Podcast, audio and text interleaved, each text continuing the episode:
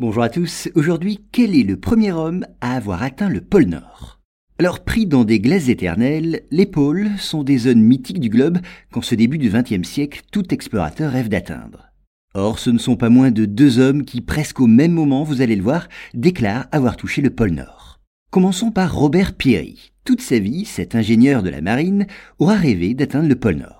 Entre 1893 et 1909, il consacre à cet ambitieux projet pas moins de huit expéditions.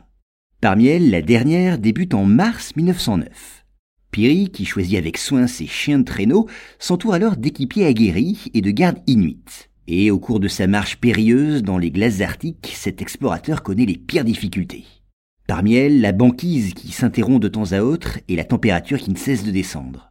Et puis les vivres et les combustibles s'épuisent, mais malgré tous ces obstacles, l'explorateur prétend avoir atteint le pôle Nord le 6 avril 1909.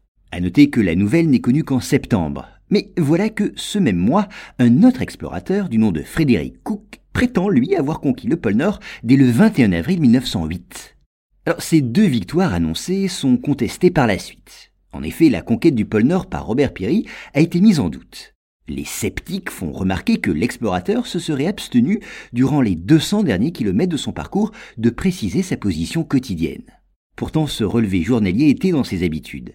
Par ailleurs, il n'aurait pas tenu son journal durant les deux dernières journées d'expédition. Quant au récit de Frédéric Cook, eh bien, nombre de spécialistes ne le jugent pas plus crédible. Contraint à un long hivernage, l'explorateur attendit près d'un an et demi avant d'annoncer la nouvelle.